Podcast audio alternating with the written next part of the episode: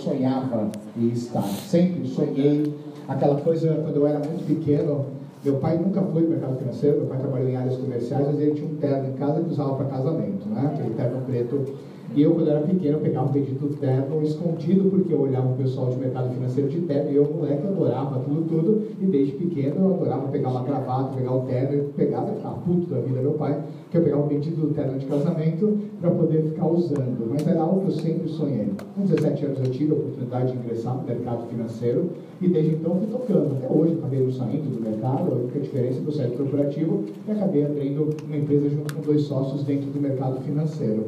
E o bacana é porque com 17 anos eu já sabia muito aquilo que eu queria. E muitas pessoas elas tocam, e muitas vezes a gente acha que o marketing de relacionamento é uma atividade que alguém começa porque está infeliz com aquilo que faz. E não era o meu caso, eu gostava muito do que eu fazia. Para falar a verdade, eu acho que eu comecei o marketing de relacionamento por gostar tanto do que eu fazia, para que um dia eu não desgostasse daquilo que eu fazia. Que muitas vezes, quando você está numa carreira, e ela começa a não entregar os resultados que você quer para determinada faixa da sua vida, aquela carreira que um dia você gostou, depois você passa a não gostar tanto, né? Aconteceu já com alguém aqui? Aquela carreira que você tanto gostava, chegou um momento que você começou a ver que ela não estava entregando aquilo que você queria e começou a frustrar de alguma forma. Então, como é que você pode, uma carreira que você gostava tanto, lutou tanto para ter, você não gostar tanto mais? Naquele momento, eu comecei o marketing de relacionamento através de um convite bem esquisito eu não sei se alguém foi convidado de maneira bem esquisita aqui no negócio, mas foi o meu caso. Eu não fui convidado pelas minhas capacidades técnicas, não fui convidado por capacidade de oratória, comunicação, até então nem tinha isso. Eu sou sempre fui da área de exatas, eu era muito quieto, calado, tímido. A gente até me conheceu muito no começo, eu era até bem esquisito, né? E o cara que estava do meu lado, dia 10 de fevereiro de 2012, ele era meu funcionário dentro de uma empresa que a gente trabalhava, e mais ou menos a reunião começava o plano dia 10 de fevereiro, era uma sexta-feira, começava às 8 horas da noite. Quando deu mais ou menos 7 horas e 15, ele fez o convite. Então, para mim, aquele convite não foi um convite tão intencional, porque se ele quisesse mesmo que eu fosse, ele tinha me convidado antes. Ele convidou porque eu era a única pessoa que tinha do lado dele para poder ser chamada, e como estava dando o horário das 20 horas, na realidade ele falou: preciso levar alguém. Depois ele me confidenciou que estavam botando uma pressão nele para levar convidados da reunião estava do lado dele e eu fui um premiado para poder ir nessa bendita reunião. A forma como ele me convidou para a reunião foi uma forma muito profissional. Foi uma forma assim que, mesmo ele sendo muito novo de negócio, ele me convidou de uma forma incrível. Quer que eu conte um pouquinho de como foi o bacana? Ele pegou para mim e falou: Vitor, o que você vai fazer hoje à noite? E aí, eu, naquele momento, eu peguei e virei para ele e falei: pô, você é com a Natália. Para quem não sabe, há quase 13 anos eu namoro com a Nath, né? Tá. Depois a gente entra nas questões Depois a gente conversa sobre laços matrimoniais, né? Pode ser o próximo tema de treinamento, é como casar. Eu olhei pra ele e falei, pô, é sexta-feira, Marcelo, eu vou sair junto com a Natália, né? E ele virou pra mim e falou, Vitor, tem como você não sair com ela hoje? Eu falei, nossa, o que esse cara quer, né? Eu fiquei preocupado, porque ele não me falava nada, eu falei, tudo bem. Mas o que aconteceu? Eu gostaria que você fosse comigo num lugar para eu te mostrar um negócio. E aí eu falei, qual negócio? Ele, não posso te contar. Por isso você precisa ir. Falei, gente, o que esse cara quer fazer comigo, né? Virei para ele e falei, bom, Marcelo, não sabia se era uma coisa meio importante, não sabia o que era. Falei, como é que pode ter um negócio que eu sou um pouco caro? E aí eu liguei para a Nath, e aí veio o problema, né? Para falar a verdade. Porque eu virei para ela e falei, Nath, eu preciso chegar casa um pouquinho mais tarde hoje. Marcel quer que eu vá com ele num lugar. E ela me perguntou, né? Mas que lugar? E eu virei e falei, não posso contar. Acabei indo, fui naquele bendito plano. E quando ele falou que era uma reunião de negócio, porque ele foi dirigindo, eu fui do lado, né? E ele não falava nada no carro. Eu perguntava para ele e eu. Essa é uma habilidade, às vezes, que o marketing de relacionamento gera na gente a gente consegue não falar nada, né? Sem falar, a gente fala não fala nada. E ele falava para mim do lado, eu falava, mas que negócio é esse, Marcelo? Incrível o negócio. Adoro, você vai ver, você vai gostar, é tua cara. Eu falo, tá, mas é produto, é serviço, é o quê? É droga? O que é esse negócio? E aí ele pegou, bom, só sei que ele conseguiu me enrolar até Moema, a gente estava na TI e foi para Moema, entrei na sala, gente, era uma reunião, tinha 300 pessoas. Eu falei, nossa, o que eu estou fazendo aqui? Porque eu pensei que era uma reunião de negócio. Na minha cabeça, reunião de negócio era o quê? Duas, três pessoas, ou mais umas 10 pessoas. Entrei naquela reunião, começaram a apresentar. Parecia uns malucos falando. Aí começou aquela coisa de produto, plano. Eu falei, nossa, cara, que eu vendo produto. Eu falei, nossa, eu consegui ver um lápis na minha vida. Cara, que eu vendo produto. Mas no fim, acabou que naquela reunião eu acabei vendo a principal parte para mim foi a parte de depoimentos. Eu não entendi nada daquele binário. Até hoje não entendi nada. Na verdade, acho que a pessoa demora uns três meses para entender alguma coisa daquele binário e olha lá. Só entende quando cai dinheiro daquele binário. É verdade ou não? Quanto tempo, em média, alguém demorou para entender bem os planos da empresa? Seis quantos? Seis meses a um ano. Olha, quem mais do que tem alguém que não, não entendi até hoje. Talvez ele até hoje, entendeu? E o ponto é que tudo, eu fui, e aí eu comecei a olhar alguns depoimentos, eu vi algumas pessoas falando, eu vi, uh, e aí eu olhei um rapaz que ele era, na época, ele ganhava 20 mil reais. E aí foi bacana porque eu olhei ele falando, não era ninguém que era fora de série, mas eu olhava e falava, cara, se esse cara conseguiu, dá para eu conseguir também. Porque foi o que eu pensei, tem pessoas que olham e pensam o inverso, falam, eu não vou conseguir nunca. Mas eu olhava e falei, cara, eu posso demorar. De repente esse cara foi mais rápido do que eu fui. Só que eu falei, puta, se o cara conseguiu, alguém ensinou ele. Porque ele falava que era de outro mercado. Ele não era daquele mercado. E simplesmente pegou e falei, puta, conseguiu, dá para conseguir também. E aí eu tomei a decisão de cadastrar. E aí, quando eu cheguei no final do cadastro, qual foi o primeiro problema? O cara que me convidou não estava cadastrado. Aí eu tive que esperar o vendido se cadastrar, deu pau no cartão dele, tive que prestar um cartão para ele,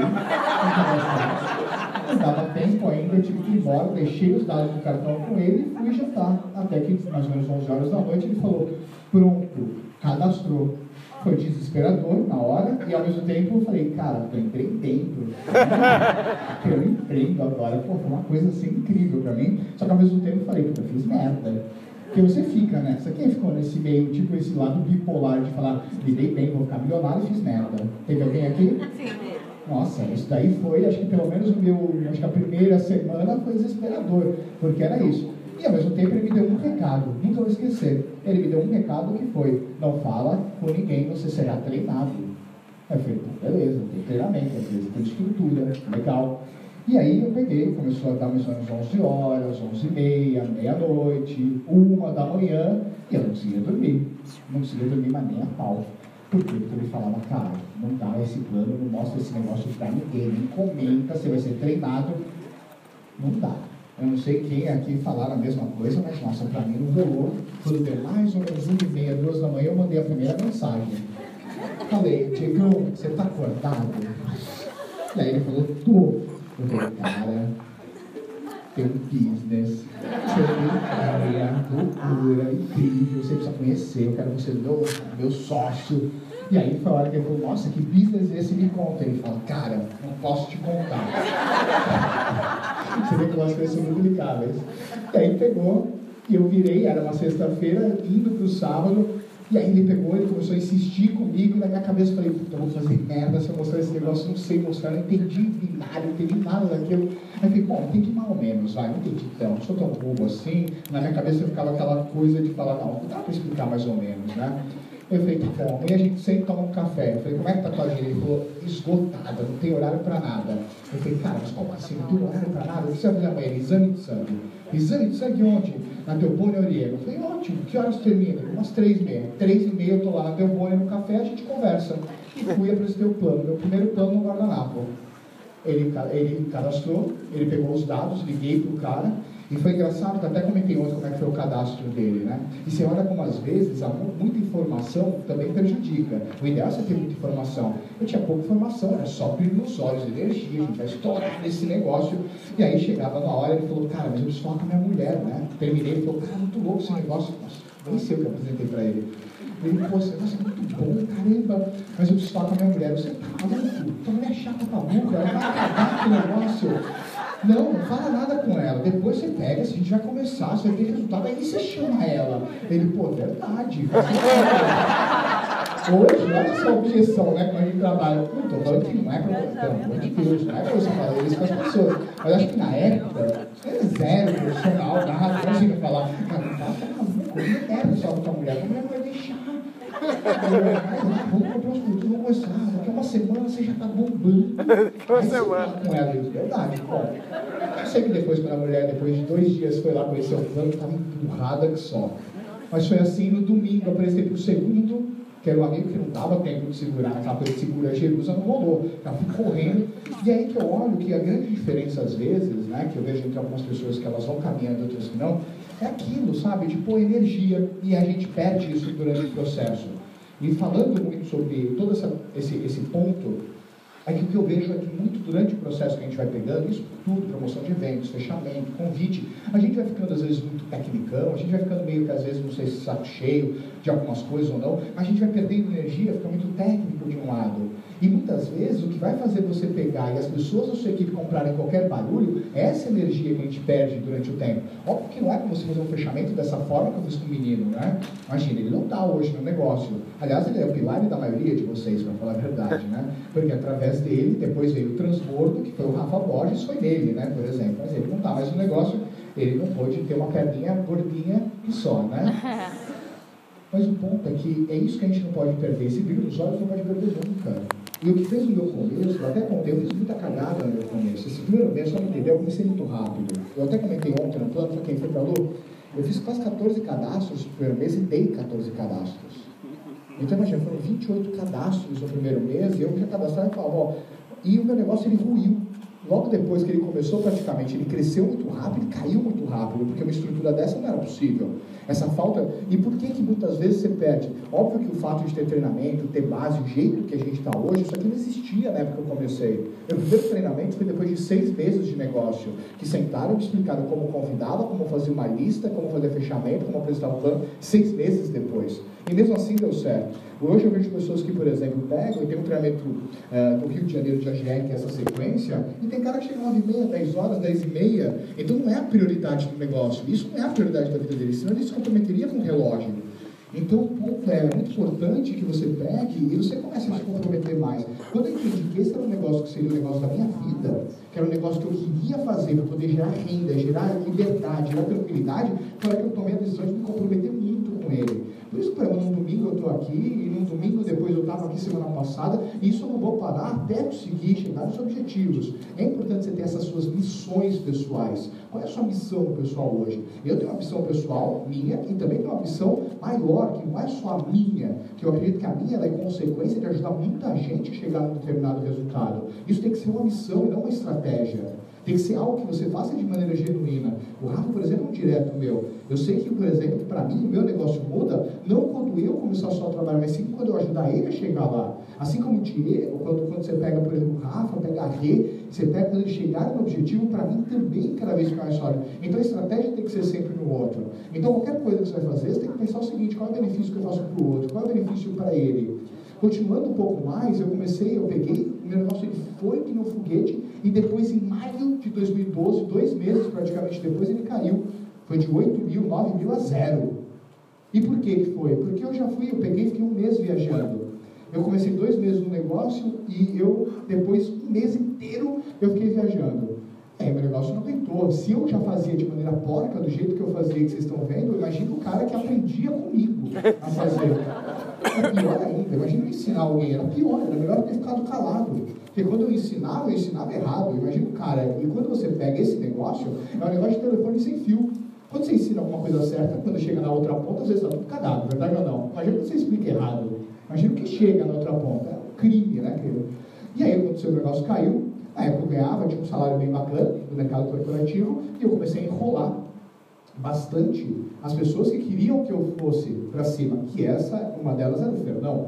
O meu patrocinador, em três dias, desistiu do negócio. Ele me cadastrou na sexta, ele passou o sábado, ele passou o domingo, e na segunda ele me avisou: olha, eu acho que não é para mim, eu acho que eu vou parar. Eu falei: tudo bem, Marcelo, eu posso continuar ou precisa de alguma carta, alguma coisa? Ele não, vai continuar, faz o que você quiser. E eu continuei. Em três dias, ele tomou dois nãos, ele tomou um sim e dois nãos. E esse cara desistiu. Que um cara que pode sentar na sala, ele olha algo, e dois dias, dois nãos fizeram o cara desistir? Eu acho que eu devo ter tomado nesse negócio em oito anos mais de seis, sete mil nãos. Imagina, o cara tomou dois nãos e o cara está lá. O cara é adulto, não é possível o cara não consegue tomar não. Já passou dos oito anos, você não consegue tomar um não. É isso. Você está abalado, você tomou um não nosso não do meu pai. E daí? Mas você tem um pai na vida, ele podia dar sim ou não. Ele podia, ele tem direito a uma resposta negativa. Tem ou não tem? Caramba, você está abalado? Você pensou em desistir? Cara, se fosse mais alguém, precisava se matar. Não, não é possível que pode se abalar tanto com uma resposta negativa. E as pessoas, eu vejo adultos que se abalam. Falei, não, estou repensando, vou para casa do YouTube. Falei, o que, que você vai fazer na sua casa? É pegar o telefone e continuar o processo, é assim que aprende. Não adianta ir para teoria ou não, não adianta nada o treinamento se você não aplicar na tua trajetória. E aí o Fernão ele me adotou, porque eu estava crescendo muito, ele falou, pô, dali está vindo alguma coisa bacana, eu vou grudar. Na época o Fernão fazia mais ou menos 40, 50 mil reais de bonificação. Não é nem perto do que ele faz hoje. Às vezes tem vezes que o cara consegue bater um milhão de reais, 900 mil reais, imagina, né? o cara fazia 40. Mas eu falo, nossa, o cara fez 40 pau nesse negócio, como é que é possível? E ele pegou, sentei no café, ele começou a me direcionar. E aí aconteceu, quando o meu negócio caiu, eu comecei a enrolar ele. Porque eu não aparecia mais nas OPEs, fazia bem meia boca, eu não aparecia na OPE, eu ficava com a turma da negatividade. Tem aqui no Rio também? Aquela turminha da Urubuzada? É. Você pega, por quê? Porque eu tinha uma história triste para contar. E quando você tem uma história triste para contar, você precisa de pessoas que têm histórias tristes para contar, porque geralmente elas te escutam, não é assim? Então, quando eu chegava numa Open, eu ia falar com o Clemente.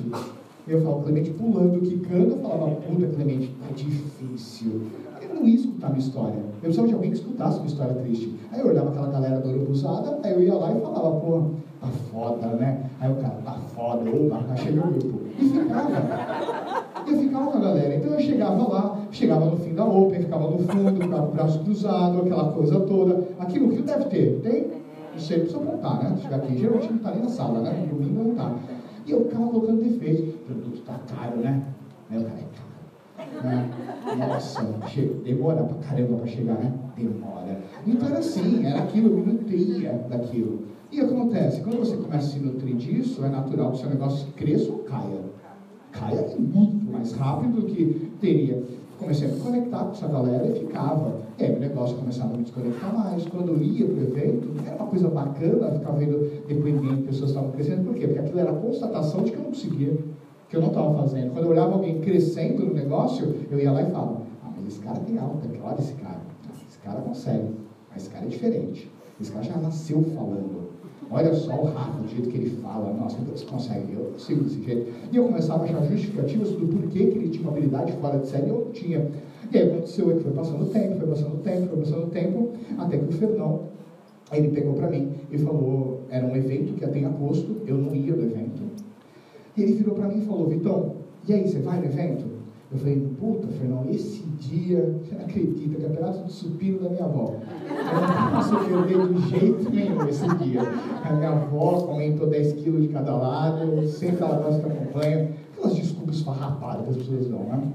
Aí pegou, e ele pegou e insistiu, até que ele virou e falou, então, na boa, é, eu estou tentando já dois, três meses trabalhar com você, acredito muito no seu potencial, mas esse evento para mim é o ponto uh, final em relação ao que eu acredito que você pode tocar um negócio, mas cara, eu não posso mais dedicar o meu tempo querendo ajudar você se você não está querendo que, você, que, que eu te ajude. Se você não está no evento, para mim isso vai ser o divisor de águas para saber quem está comigo e quem não está comigo. Se você não estiver no evento, eu sei que você não está comigo.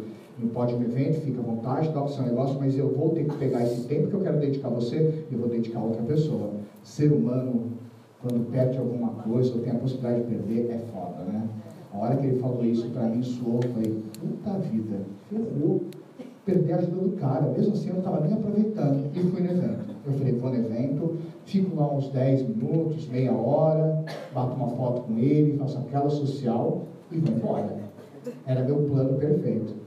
Até que chegou o evento, e quando chegou naquele evento, eu começo a olhar depoimentos, começa a olhar histórias, começa a olhar pessoas crescendo, começa a olhar resultados, começa a olhar lançamentos, começa a olhar um monte de coisa, ficando, fui ficando. Final do evento eu já berrava, o Rafa estava já nesse evento, né? Eu berrava já no evento, até que eu subi no palco. Foi a primeira vez que o Fernando levantou um milhão de reais.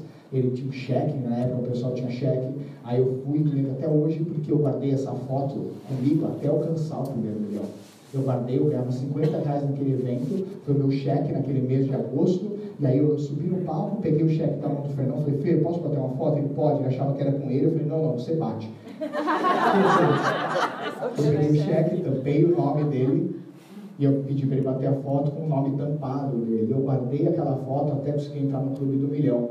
Então, que acontece? Um evento, ele pode modificar a trajetória das pessoas. Por isso o comprometimento que você tem que ter no evento é porque eu sou fruto de evento e eu acredito que aqui na sala, a maioria das pessoas já escutou outras pessoas também falarem que foi num evento que tomou decisão. Então, quando você sabe que você tem algo tão potente no teu negócio, você não pode perder a oportunidade de você poder ajudar pessoas a também estarem lá, para elas poderem maneira poderem enxergar de uma maneira que muitas vezes pode modificar a trajetória do negócio. Foi o meu caso. Ainda bem que eu fui. Se eu não tivesse ido naquele dia, se eu não tivesse ido naquele evento, provavelmente não estaria aqui hoje. Foi aquele evento que, naquele momento, eu peguei, olhei, para que aí sim eu pudesse. Som, som. Então, estamos escutando? Ninguém está me escutando até agora? Tá. Foi exatamente naquele dia que eu tomei essa decisão. E aí, olha como uma decisão verdadeira pode mudar completamente a trajetória de alguém. Porque depois daquele dia eu comecei a trabalhar que nem cão. Eu comecei a trabalhar que nem maluco. Eu nunca tive uma lista de contatos. Deixa eu só me arrumar aqui, gente.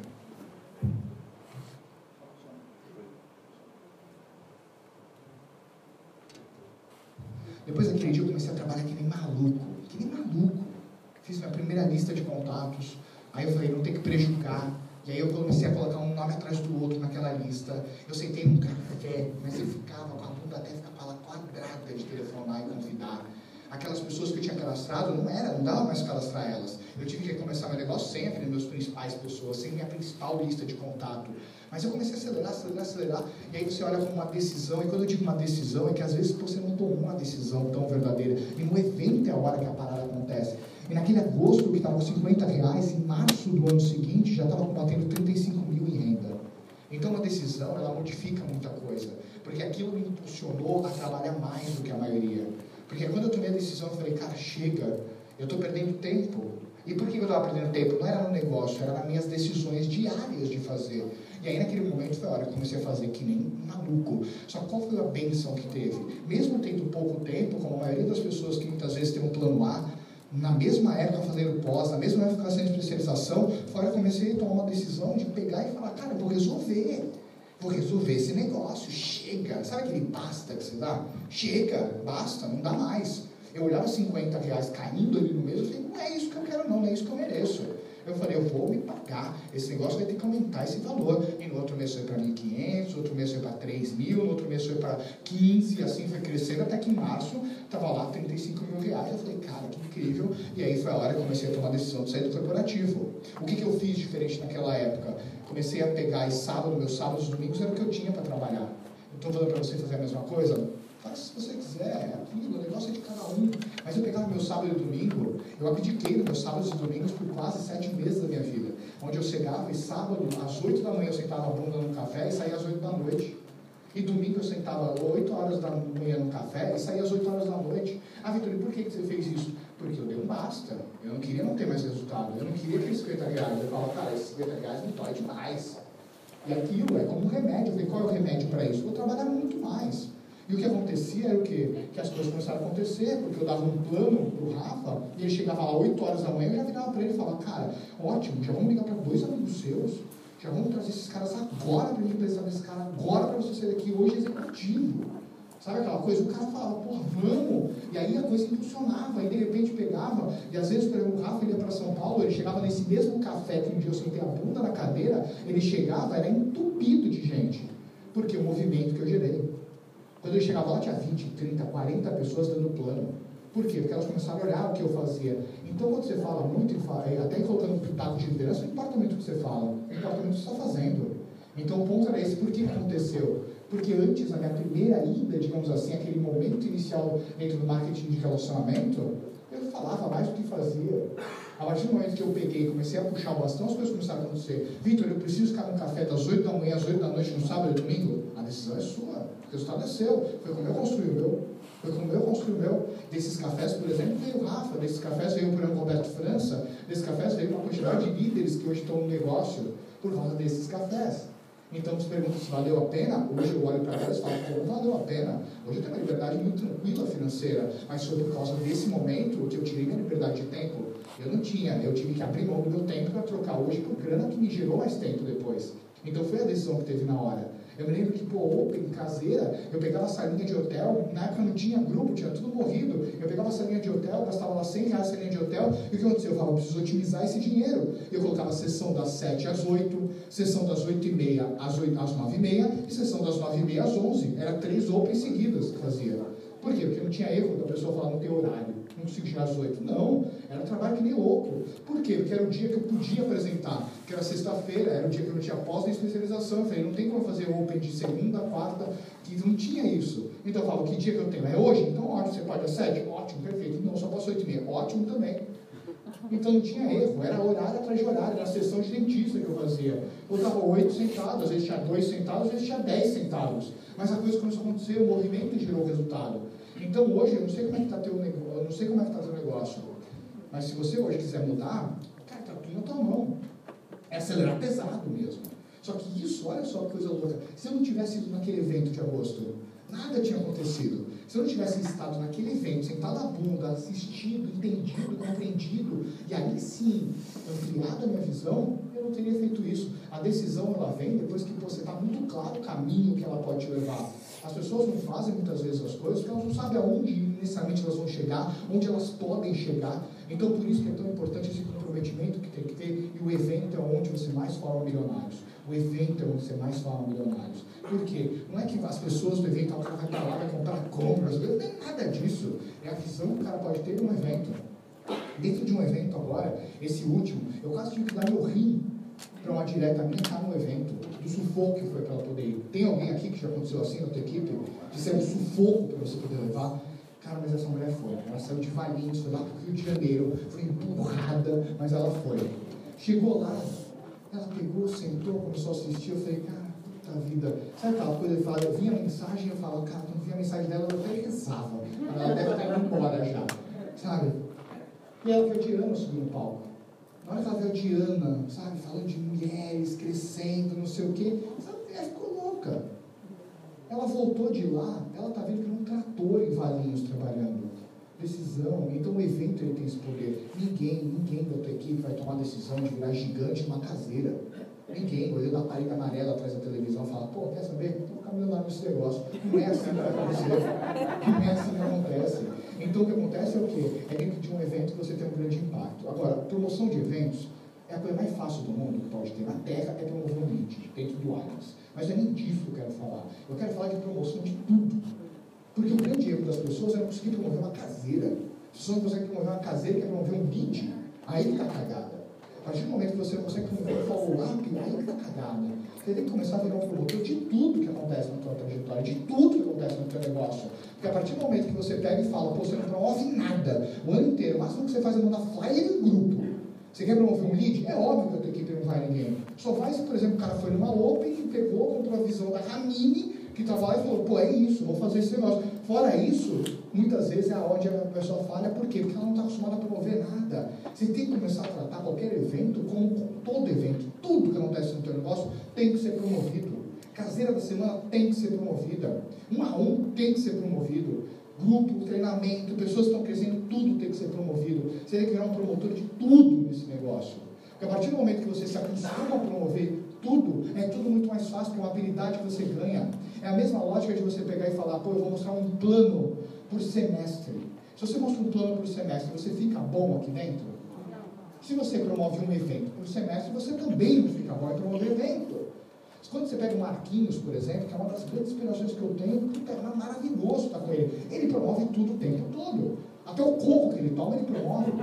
Se o lado dele, por exemplo, ele toma água de coco, vai ver se não está tomando água de coco. Ele já começa, cara, essa água de coco tá foda, tá geladinha, tá docinha. Você fala, vou pegar essa água de coco.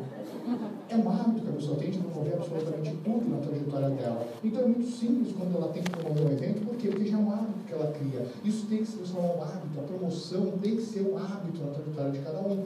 E eu vou começar a colocar, não só de uma maneira, ah, item 1, item 2, item 3, item 4, mas sim colocar alguns fatores e colocar algumas coisas que eu coloco no meu dia a dia, por exemplo, para poder promover follow-ups, para poder promover eventos, para poder promover tudo. E minha grande dica é anota tudo, para que depois você possa colocar da melhor maneira que você compreende, para você poder aplicar. E aplicar é a chave. Nada do que vai acontecer aqui, nada que vai acontecer aqui vai resolver teu negócio. vai resolver o teu negócio é depois. O que você vai depois? Amanhã, hoje, depois de amanhã, o que você vai aplicar? Porque a partir do momento que você pega, anota, não vê nada, e depois aplica muito pouco, é muito difícil você conseguir chegar e gerar qualquer resultado. Ou você vai continuar fazendo as coisas do mesmo jeito. Agora, falando um pouquinho de eventos, alguns fatores que você tem que ter. Isso tem que ter, todo mundo tem que começar a se habituar com isso, tá? Vou começar por eventos, depois eu volto de novo a falar de caseira, follow-up, a um, tá bom? Primeira coisa, para evento, a gente tem que parar, primeira coisa, promover WhatsApp é a coisa mais fácil da Terra. E tudo que é fácil não gera resultado, ok? Isso aí tem que ser uma métrica na tua vida. Se está fácil, não vai gerar resultado. Se pegar e ficar mandando flyer em grupo gerar esse resultado, cara, a pessoa que tivesse o dedinho mais rápido do WhatsApp seria o maior milionário dessa empresa. Não precisa nem falar. Não adianta. Ou você começa a trabalhar mais individualmente, ou você começa a promover mais, ou você começa a usar mais materiais a teu favor, ou nada acontece. Primeira coisa que eu recomendo muito é o quê? Você começar a usar mais os flyers das pessoas que elas vão estar no evento. E flyer não é pedir para a pessoa bater a foto, não é pedir para a pessoa bater a foto e simplesmente colocar o flyer Ramine e vai para São Paulo. Gente, daqui a pouco falta 100 mil flyers e a coisa não rola. O ideal é que toda pessoa que tiver no teu evento que vai, que vai estar lá, é flyer e depoimento dela. Flyer e depoimento dela. E por que o depoimento dela? Quando ela grava um vídeo rápido, curto, de 30 segundos, 40 segundos, que ela passa para a liderança, para a liderança ir soltando nos grupos gradativamente. O flyer ela pode soltar, estou em São Paulo, isso daqui é ótimo.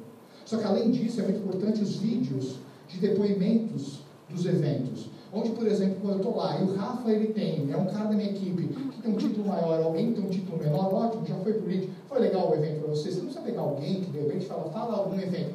Pega aquelas pessoas que, por exemplo, elas pegam, passam um feedback positivo do que tiveram no evento e começa a gravar essas trajetórias, começa a gravar essas histórias. Onde está lá o Rafa? O Rafa foi para o evento, ele está lá num evento, está num treinamento, está numa conferência, ele fala de um evento e fala, cara, aquele evento do Match foi incrível para mim por causa disso, disso, disso, disso, disso. Ótimo. Pega e grava esse depoimento, começa a guardar, começa a fazer seu acervo de depoimentos. Por quê? Porque esses depoimentos, a gente sabe que dentro do nosso negócio, a parte mais importante do plano é ou não é depoimento? E por que, que depois que o cara cadastra, você acha que não é tão importante o depoimento? Então, por isso é tão importante você pegar e continuar pegando essas ferramentas e começa a duplicar. E gradativamente coloca um depoimento por dia, dois por dia, uma cada dois dias, para que as pessoas elas possam cada vez mais ter mais ferramenta. Começa a mandar individualmente, começa a colocar na mão das pessoas esses vídeos de depoimento, para que aí sim as pessoas elas possam ver histórias de pessoas reais, entre aspas, que elas também ficaram loucas, elas compraram, eles entenderam porque está dentro, de um, dentro de um evento. Porque às vezes eu vim falar, aí você pega o Fernando, o Fabiano, ou um diretor, ou qualquer pessoa vem falar, às vezes aquela pessoa que está sentada na sala fala, mas óbvio que ele. A pessoa não vê, ninguém tem acompanhado nas costas a trajetória da pessoa. As pessoas elas conhecem, elas começaram a me conhecer, por exemplo, algumas hoje, agora. Eu não tenho o mesmo poder de impacto, por exemplo, que tem que ter você. Por mais que eu possa comentar, por mais que eu possa falar, por mais que eu possa dar diretrizes, nada pode ser mais potente para o seu grupo que a visão da liderança que ele tem próxima. E a partir do instante em que você pega e você fica esperando que eu resolva o teu negócio, tem uma coisa errada.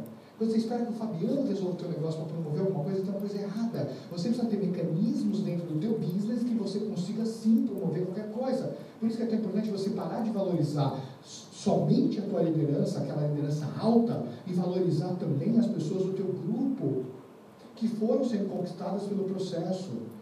O vídeo, ah, o vídeo do Fernão, ótimo, maravilhoso, mas cara, cadê aquele vídeo do teu Jade? Cadê aquele vídeo do teu Pérola dentro do grupo? Aquela pessoa, por exemplo, o cara que é o Pérola, que está pensando em não ir no evento, ou aquele cara que é o Jade, que sonha em ser Pérola, o ídolo da vida dele tem que ser o próximo pérola que ele tem que ter no grupo. Só que a partir do momento que você não promove, você perde um poder de fogo muito grande. Porque você depende que, por exemplo, você é como ir uma guerra com uma única arma. Quando você passa a ter muitas edificações dentro do grupo, e essa é uma alternativa muito boa que você tem, para que todo mundo tenha uma, mais fontes de mensagem, onde você começa a aproveitar, e aí você, óbvio, que algumas pessoas muitas vezes não vão fazer um vídeo tão potente, dar diretriz, onde a Camille, por exemplo, ela pega aquela pessoa e fala, olha, o vídeo eu preciso que você coloque esse tema, esse tema, esse tema, só para poder ficar de uma maneira tranquila. Qual é o nome? Pô, meu nome é Vitor, eu sou Pérola aqui na cidade do Rio de Janeiro. O último evento que eu estive, que foi o Next, era um evento que eu era ainda um executivo. E aquele evento para mim foi incrível, porque eu tive a oportunidade de assistir a primeira vez o Cadu Pimentel falando. Eu conheci pessoalmente, eu bati uma foto com o Fabiano pessoalmente naquele evento. Foi um evento para mim incrível aqui no Rio de Janeiro, onde desde aquele dia eu comecei a fazer algumas coisas diferentes no meu negócio. E porque se não fosse aquele dia, de repente eu não estaria aqui. Se não fosse aquele dia, e solta no grupo. E eu recomendo muito que você esteja no lead. O IT vai ser um evento que eu estou muito empolgado. É um evento que não vai ser na minha cidade, mas pô, eu estou muito empolgado para poder ir para São Paulo, para poder ir para esse evento do Allianz. E pega coloca. Isso é muito importante. Por quê? Porque as pessoas começam a ver histórias que eu chamo de histórias reais, para falar a verdade. Porque quando você pega um vídeo do Clemente, eu já não acho que a história é real. Por quê? Porque não é atingível. Não é atingível. Um duplo diamante comentar, tem muitas pessoas que falam, pô, ok, e tem outros que pegam e falam, puta, mas ele é duplo. Então as pessoas muitas vezes elas arrumam mecanismos para isso. Terceiro fator é você pegar e trabalhar com a missão do grupo. O grupo precisa ter uma missão, não uma tarefa para poder fazer. Qual é a missão do teu grupo? Se você não tem claro qual é a missão do teu grupo, provavelmente o teu grupo está mais perdido que segue o tiroteio. Se você pegar e parar, qual é a sua liderança? Rápido, pensar qual é a tua liderança imediata. Qual é a sua liderança imediata? Às vezes, por exemplo, pode ser um Robi, pode ser a Ramine, perfeito. Às vezes é seu Rafa, às vezes é seu Safira, vai ser seu Pérola. Qual é a sua liderança imediata? Aquela liderança que você tem, que, por exemplo, é aquela pessoa que você está mais conectado. Quantas pessoas essa pessoa vai levar no evento? Qual é a missão que você tem como time? Quantas pessoas vocês vão colocar no evento? Esse número tem que ficar claro. O número que às vezes a gente trabalha é o quê? Ah, eu vou levar três pessoas no grupo. Eu vou levar duas pessoas no grupo. Isso aqui tem que ser uma missão maior nós iremos colocar 100 pessoas lá dentro. Qual é a missão do grupo? É aquela coisa onde todo mundo é parte de um todo e não uma coisa individual. Quantas pessoas vai colocar? Quantas pessoas vai colocar? Não, qual é a missão do grupo todo? Quando você pega, por exemplo, eu estou lá no meu time, qual é a missão que eu tenho? Pô, Rafa, a tua missão do teu grupo é 100 pessoas, 200 pessoas, ótimo. A tua galera sabe dessa missão? Você promove isso? Como que a galera compra? Porque no fim, o grande ponto é o quê? A tua galera tem que estar junto com você e todo mundo tem que começar a entender que não existem resultados individualizados, existem resultados coletivos. E quando você passa todo mundo a comprar o mesmo barulho, a mesma missão, é muito mais fácil a coisa acontecer. Quando você passa, cada um tem uma meta individual, aquela coisa, sabe, que muitas vezes ela é pormenorizada, aí a coisa não acontece. Então, por isso que é tão importante você ter os alinhamentos de grupo, você está sentado junto com a galera, sentar, e toda vez que você já sabe, e se você não fez isso até hoje, está na hora de fazer. De você pegar um café, olhar no olho da tua liderança, e a sua liderança, se você é um pérola, quem é a sua liderança? O teu Jades, os teus executivos. Quando você vira um Safira, quem é a sua liderança? Seus pérolas, seus Jades. Quando você é um Rubi, quem é a sua liderança? Os Safiras 25, 50, elites? Quando você é um Esmeralda, quem é a sua liderança? E assim por diante. Você vai colocando. E liderança, entendam, não é título, é atitude. É parar de achar que PIN é liderança. Tem gente que tem um PIN, às vezes, muito bacana, e não é um líder, não é um exemplo muito bacana, e outras pessoas que muitas vezes elas têm um título menor, que dão banho no cara que tem um título maior. Liderança é muito mais atitude do que PIN. PIN é um pedaço de metal que você coloca aqui no pescoço, é isso que é um PIN. Só que o ponto é, esse PIN, você vai ter que receber ele todo mês. Todo mês esse PIN, em termos de atitude, o que você faz, deixa de fazer, aquilo que você construiu é aquilo que você mantém. Então é muito importante que a tua liderança é quem tem mais atitude. Quem é os caras que estão no barco? E é importante você dar esse nome, é importante você colocar. É como você tem um exército é o general, você tem os seus capitões, seus majores, e assim você tem que ter essa equipe unificada. A missão tem que ser de todo mundo.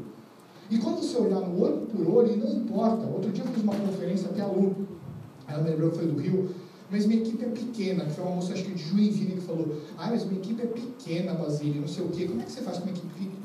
Primeiro, não tem equipe pequena ou grande, tem a sua equipe, a família, tem o clã nesse negócio. Onde quando você tiver um café, cara, não tem essa, a nossa equipe ainda é pequena, não, a nossa equipe é do caralho, esse é o ponto, sabe? Nossa equipe é foda, é isso que a gente vai fazer. Uma hora ou outra a gente vai estar gigantesco e bacana que vamos bater uma foto, a gente começou daqui, é daqui que a gente começou. O dia que a gente pegou e falou que a gente ia ser gigante é hoje. Então esse é o ponto, esse brilho. As pessoas elas compram a tua visão como líder, aonde você vai chegar, onde você está. Isso é mais importante. E quando todo mundo tem um número, matriz, aí você começa a trabalhar muito mais, quando você acha a missão, em delegar o quanto é que cada um vai ter de responsabilidade nisso. Todo mundo participa de algo maior. Porque você tem uma meta individual, quando, por exemplo, vamos pensar que a Ramília é uma executiva, ela fala, vou levar duas pessoas. Se ela levar uma ou levar duas, ela visualiza que é para o negócio dela só.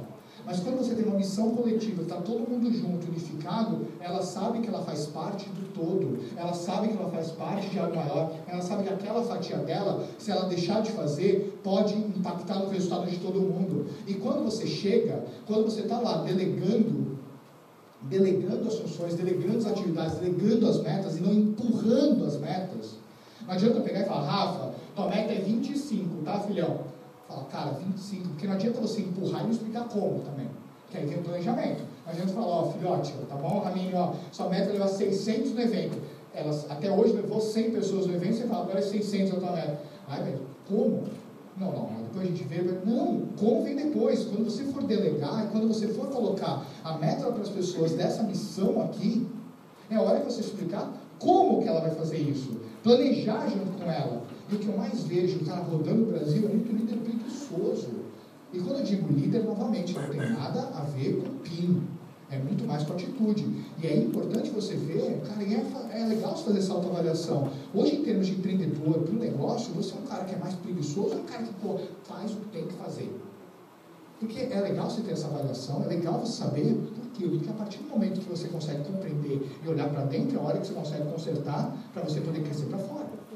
Agora, a partir do momento que você pega, você está delegando essas atividades e todo mundo comprado com essa missão, aí sim é a hora que vocês vão trabalhar por isso. Aí sim é a hora que pega e quando atingir esse resultado, não é o resultado do meu grupo, não é o resultado do grupo do Rafa, é o resultado da galera. A gente conseguiu, sabe? Aquela coisa, conseguimos.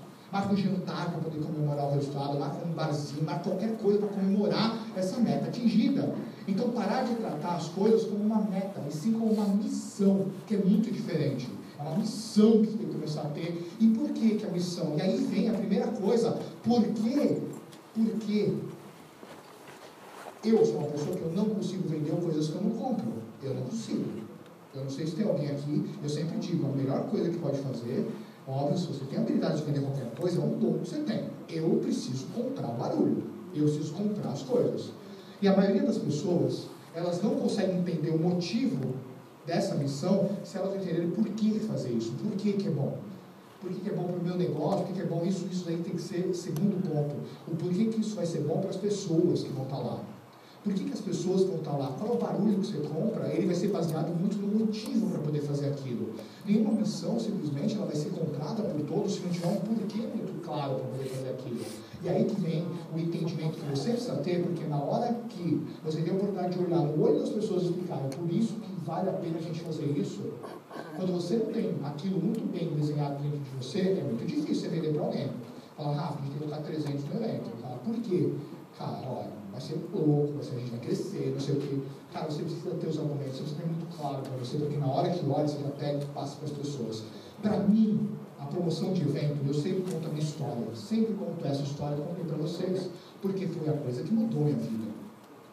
E quando eu compartilho o porquê, o meu porquê de ter ido para o evento, de ter colocado o resultado, de ter feito a diferença, foi por causa daquele dia, 8 de agosto de 2012, que eu nunca esqueço. Porque foi aquele dia que mudou a minha vida como empreendedor do marketing de relacionamento. Se eu não tivesse estado naquele dia sentado, eu não estaria aqui. E de repente algumas pessoas dessa sala também não estariam por uma decisão. Então é muito importante o quê? Você poder pegar e se comprometer com o que é tão bom cada um estiver lá. E o que eu coloco para evento é, quando você coloca uma pessoa no evento, alguns fatores que para mim são importantes, que eu olho hoje.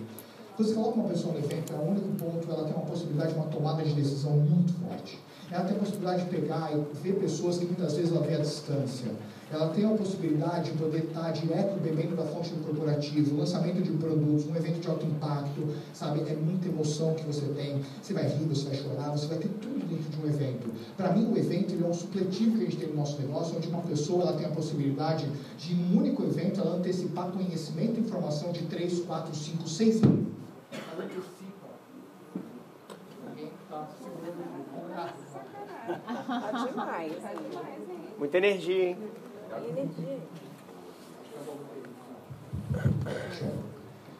Então, o que eu vejo muito dentro de um evento, ela é uma possibilidade que a pessoa tem de realmente poder fazer a diferença para ela, de ela poder fazer a diferença em termos de conhecimento e informação. Para mim, é como um Wi-Fi. Se todo mundo aqui tem celular nessa sala, sim ou não? Tem. Ótimo. Se todo mundo tem celular aqui dentro dessa sala, naturalmente, eu não sei se alguém está conectado no Wi-Fi. Se você colocar o seu celular mais perto do Wi-Fi, ele vai ficar com melhor sinal ou menor sinal? Melhor. Por quê? O roteador está muito perto. O nosso evento é o maior roteador que a gente tem dentro do nosso negócio. É a hora que você tem de poder ficar mais perto do sinal.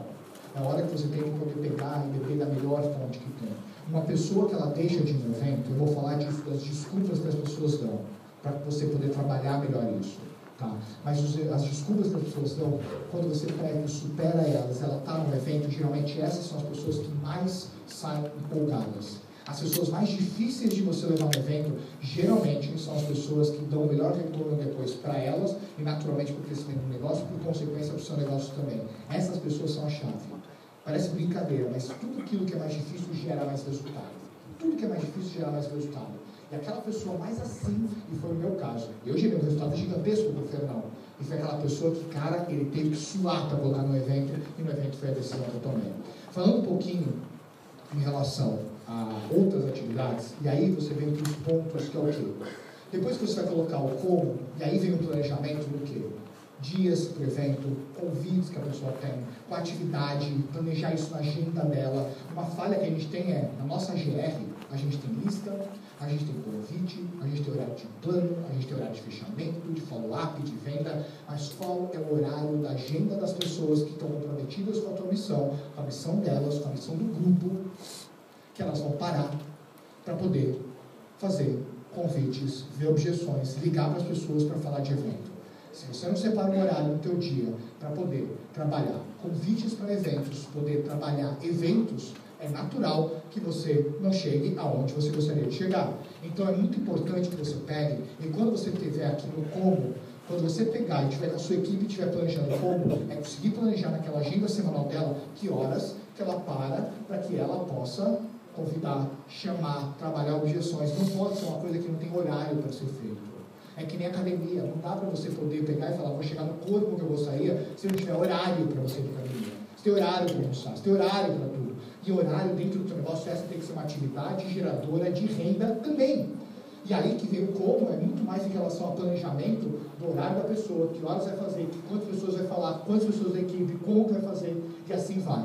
Número 3, outro ponto, é o exemplo.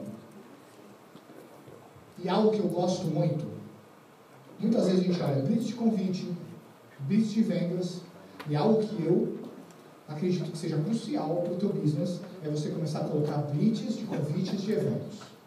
Blitz de eventos. Porque a partir do momento, para mim um grande erro, e aí eu falo um pouquinho de blitz de convite, eu até comentei ontem na reunião, eu acho uma cagada danada blitz de convite do jeito que as pessoas fazem. Eu não entendo, eu acho isso insano. Eu fui esses dias numa blitz de convite em São Paulo, aí eu chego na pedida da blitz de São Paulo, fui lá, a gente juntou todo mundo, conversei com as pessoas, falei, galera, vou abrir de convite, assim, assim, assado, assim, assim, assado, assim, assim, assado. Ótimo. Colocou um cronômetro na bendita da Blitz, e quando deu ok no cronômetro, a galera levantou e sumiu. Foi cada um para um canto, convidar sozinho. Eu falei, mas qual é a lógica disso? Por que ele não fica em casa? O outro pegou e falou, ele foi para casa do caramba. O outro foi a dois quilômetros para lá. Aí eu fui perguntar, eu falei, mas por que você foi tão longe? Ele falou, não, porque eu gosto de fazer convite sozinho. Por que você veio aqui? O convite, para mim, blitz de convite é uma oportunidade que a gente tem que sentar junto, para que todo mundo possa olhar como que o outro faz. Para que você possa aprender. Aí vai lá, eu sento com o Badia. Aí eu falo, porra, minha chance de aprender como o Badia faz o convite dele. Aí o Badia pega e ele vai para lá. Ele vai fazer sozinho, põe um fone de ouvido e fica lá. Qual o sentido nisso? Cara, eu, aí eu não vou incomodar, óbvio que eu não vou. Eu vejo o Badia indo para lá, eu não vou atrás e falo, cara, eu ia atrás do Badia, não vou mais. Aí eu fico aqui me ferrando sozinho. Coisa que eu já faço sozinho bem em casa. A blitz não bomba no meu grupo. É claro que não bomba no teu grupo. Você faz uma blitz onde todo mundo é sozinho. A blitz é uma oportunidade que todo mundo tem que fazer junto. Aí eu peguei e falei, não, não. Falei, pelo amor de Deus, vem aqui todo mundo na sala. Até tranquei a sala. Falei, aqui mesmo você vai blitz. Ai, Basílio, mas me incomoda. O outro manda áudio é áudio. E daí? O cara trabalha a vida inteira num lugar barulhento e agora quer silêncio? Vai pra montanha. Cara, aqui, ótimo, vê como é que faz. Você vai ver como e a produtividade vocês acham que aumentou ou diminuiu? Aumentou muito mais, porque o cara sozinho ele faz o que ele está acostumado a fazer. Nada, muitas vezes. Aí quando ele junta, ele vai, ele, não vai convidar, aí você olha o cara convidando, você olha o cara fazendo. Por quê? Porque tem o outro do lado vendo. Então a coisa muda. Porque como é que você pode pegar uma coisa que é uma oportunidade que você tem, todo mundo está junto, você separa. E aí as coisas começaram a acontecer. As coisas começaram a rodar um pouquinho mais. Não é separado. Tanto que outro dia eu vi até num grupo, blitz de convite rolando. O cara andava, eu falei, esse cara vai morrer tanto andar. Ele andava procurando as pessoas, ele ia assim com o celular. Todo mundo isolado? Não, não, é todo mundo num metro quadrado pequeno mesmo, convidando. Para quê? Para que o cara mais experiente ele possa convidar os dele e o outro possa ver. E não ter um gerente de blitz de convite. Porque assim, a maior parte das blitz de convite que eu vejo tem o gerente da blitz de convite. Aqui tem? É. Gerente de blitz de convite, que é o cara que me convida, é o cara que me convida, e é o cara que simplesmente ele pega e ele monitora. Ele vai lá e fala, mais ou menos. Agora assim, pega o teu telefone e convida, olha, vou convidar agora o fulano, o, o Damião aqui, ó. Damião, como é que você está? Não sei se é lá. Mas o ponto é, é você pegar e você mesmo mostrar para as pessoas, é assim que você corrige. E aí fala de promoção de eventos, para mim é a mesma coisa. Você sabe que as pessoas têm dificuldade para poder contornar objeções para os outros irem no evento. Tem ou não tem?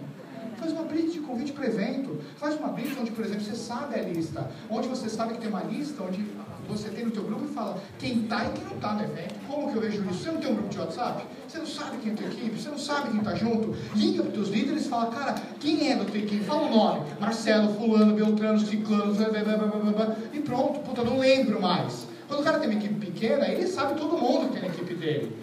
Quando o cara é executivo, ele não sabe quem é a equipe dele? Não pode saber. O Jade não sabe quem é a equipe dele? Sabe todo mundo. RG, CPF, sabe tudo. Depois de um tempo, você não sabe mais. Então, para quem você liga? Você vai ligando para a sua liderança, para que a sua liderança desça mais e ache todo mundo do seu grupo. E, de repente, você mesmo vai se surpreender com o tamanho do seu grupo. E aí, quando você olha, está lá uma lista que muitas vezes você tem 200 nomes. E o que, que você faz com esses 200 nomes? Papel na mesa, de quem é grupo de cada grupo, ótimo. Quem está no evento? Quem está no evento é fulano, beltrano, ciclano, esse não, esse não, esse não, esse não, esse não, ótimo. E o que, que vai ser feito dentro dessa blitz de, de convite? Falar com as pessoas sobre o evento, separa o horário para falar com elas. Onde, Obadia, tudo bem? Como é que você está? Obadia, quem está xerigando aqui é Ramire Barcelos. É assim a voz dela, mais ou menos? É Ramire Barcelos falando eu estou te ligando por quê? Porque quem pediu o seu upline pediu para ligar para você, o fulano, ele pediu para ligar. E eu estou ligando por quê? Porque eu estou muito empolgada para poder conhecer você e as pessoas da sua equipe no próximo evento que vai ter em São Paulo do LEAD. E eu queria saber, por exemplo, se está tudo ok, hotel, como é que vai ser seu deslocamento, você vai chegar no sábado, vai chegar na sexta, como que vai ser isso? Para que aí sim, muitas vezes, você possa utilizar, porque a hora que você vai sentar, pode ser que, por exemplo, naquela hora daquela blitz que você vai ter para, por exemplo, colocar no evento, a Ramire possa ser, por exemplo, outro líder, outra pessoa da sua equipe possa ser. E não necessariamente você tem que ter um Rubi para poder ligar para todo mundo. E aí está o grande erro das pessoas. Ah, a Ramire veio, vou pedir para a Ramire ligar. E quando você olha, a Ramire tem uma lista que parece o maior call center para ligar. Não importa. Porque muitas vezes, por exemplo, às vezes eu tenho um pérola dentro dessa, a, dessa atividade, onde, por exemplo, eu sou um pérola ou um pérola. Eu posso pegar um cara da minha lista e posso pedir para o Badia falar com ele. Eu posso pegar um cara da Badia e aí eu vou trabalhar, é outro, terceiro falando. Todo mundo junto trabalhar para promover o evento da melhor forma. Além de ferramentas que você tem de flyer, além de depoimentos e assim por diante, você começar a colocar. Mas para mim nada é tão efetivo como você mostrar o exemplo do que? Dessas blitz Onde, por exemplo, na hora que eu estou lá sentado, eu tenho dificuldade de promover evento, é hora que, por exemplo, eu posso pegar, por exemplo, eu estou lá do lado da Ramira, eu estou olhando como é que ela pega e fala com o direto dela que não está indo no evento. Eu falo, é assim que faz. É assim que eu posso fazer também. O que a gente acaba fazendo, e esse é o grande erro do nosso negócio, a gente se isola muito. A gente se isola, o único momento que a gente se junta é o quê? Quando tem um evento, quando tem um seminário, quando tem uma open. Se você nessas atividades, que são as atividades que são impulsionadoras de negócio, você passa a fazer de forma isolada, é por isso que muitas vezes a gente perde grandes oportunidades. Então, para mim, esse é o grande segredo, porque por mais que você vai promover, por mais que você vai ter isso, o que é o grande diferencial para você poder começar a promover evento? A missão que vai ter do grupo, para que todo mundo esteja unificado, porque aquilo, por mais que às vezes a gente pega, a gente não pode acreditar que você tem um grupo tão grande ou um grupo tão pequeno a ponto de ter que fazer, porque aquilo que você faz, independente do seu tamanho, você vai continuar repetindo o processo só no tamanho da escala. Quando você é um cara que tem quatro pessoas no grupo, a tua missão é o quê? Oito pessoas no evento? Perfeito, é essa que é a tua missão. Só que a tua galera sabe dessa missão, a tua galera sabe desse barulho que tem que ser comprado, e aí não adianta simplesmente pegar e colocar um número se você não vai criar o como fazer, que horas fazer, que dia fazer, como planejar. Então esse é o. Então, trovoada. Som, som. Anderson. Qual o nome do moço aí? Vinícius. Vinícius? Vinícius, som. Show, tá indo? É o microfone ou sou eu? Todos estão. Aventão.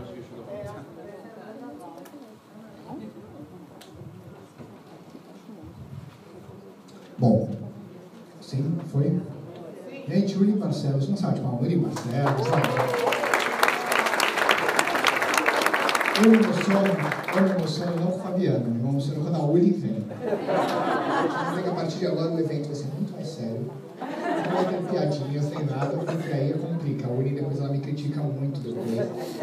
Gente, vamos poder fazer uma atividade agora, só para a gente poder organizar um pouquinho melhor? Cada um aqui tem um grupo maior, um grupo menor, mas todo mundo faz parte de uma família. Senta agora, levanta, pode sentar, senta ali no chão, senta ali no chão, senta onde você quiser, se quiser ali fora no corredor, junta a tua galera. Eu acho que é muito bacana vocês poderem bater um papo sobre o evento. Se de repente vocês porventura já fazem isso, se vocês já fazem isso, vocês já têm muito claro o número de vocês como fazer, ótimo, a oportunidade que vocês têm de poder ainda melhorar um pouquinho mais isso. Mas se porventura, que eu acho que é o que a maioria acaba acontecendo, não está muito claro, por exemplo, qual é o barulho que vocês têm que pegar, vale a pena aproveitar e agora definir isso. A minha dica é o quê? Tem alguém que de repente é a pessoa que é o pilar dessa equipe. Vocês poderiam conversar para definir um número. Um número. Qual é o número que vocês vão trabalhar? Esse número, eu sempre acredito que ele tem que ser um número que você tem um prazo até o evento. Você já sabe o que você tem na tua mão para o evento. Não adianta você pegar e hoje você fala o seguinte, olha, vai ter um milhão de pessoas no evento, e você não coloca nem duas no evento. Não faz sentido. É importante você colocar um número, um alvo, e esse alvo ele tem que ser um alvo que seja possível, mas que te tire do conforto. Aquela coisa de você pegar e falar, ah não, só sou eu no evento, vou levar mais um no evento, esse é um número que te tira da zona de conforto. Pelo amor do guarda, né? Não é. É algo que, quando você coloca uma meta, tem que ser algo que, se você atinge, você fica extremamente feliz. Tem que ser aquela coisa que você fala, cara, foi foda. Aquela história que dá vontade de contar. E quando você não atinge, é aquela coisa que, cara, é como se você estivesse bebendo o máximo. Descendo aqui dentro. Você fala, cara, era possível ter atingido. Mas eu não fiz por onde. Porque qual é o problema muitas vezes que eu vejo nas metas? Vai lá o Rafa. O Rafa, por exemplo, ele fala, eu quero colocar 700 pessoas no evento. Mas ele não coloca, ele sabe que não é um número possível, mas ele coloca muitas vezes para poder aparecer. E o que acaba acontecendo muitas vezes é que ele não bate, ele está tranquilaço. Não bateu? Está tranquilo, não estou, não, está tranquilo, está feliz da vida, não dá nada no dia dele. A meta é muito daquilo, de quando você coloca, você não atinge, aquela coisa que você, você fala, caramba, deixa eu ficar em casa. Preciso repensar. Sabe aquela coisa de repensar minha vida, aquelas coisas que a gente faz? Mas depois, outro dia, você está de volta no jogo. Tem que ser uma coisa que você coloque, pô, dá para chegar, mas você vai sair dessa zona de conforto. Junta todo mundo que é da tua equipe, bate um papo com essa galera, para vocês poderem criar qual é o número que tem que ser atingido. Quando tiver esse número atingido, planeje esse número. Senta, olha. Eu vou passar alguns grupos para poder olhar isso com mais calma, principalmente na hora de planejar, para poder olhar aquilo que é o ideal para poder fazer. Com esse número em mãos, a segunda etapa que a gente tem que ter é que horas que você vai sentar com a tua galera para poder fazer uma blitz, para poder pegar todo mundo que não está no evento, aquelas pessoas que não vão no evento, aquelas pessoas que a gente vai trocar para poder colocar. E aí, quando voltar, eu vou falar muito mais dessas objeções em relação a quem não vai no evento, para que a gente possa trabalhar um pouquinho melhor. Tudo bem? Sim, ótimo. Então, agora, está voltando, tem um cronômetro aqui mais ou menos 20 minutinhos, de 15 a 20 minutinhos, aí eu vou dar uma rodada nos grupos para poder passar, só para a gente poder planejar um pouquinho mais o número. E aquilo que eu estou falando para todos, quando estiver no grupo, aí vocês me esclarecem quais as dúvidas pontuais que tem, para a gente conseguir chegar no número melhor. Tudo bem? Ok? Então vamos aproveitar, levantar, sentar e aonde você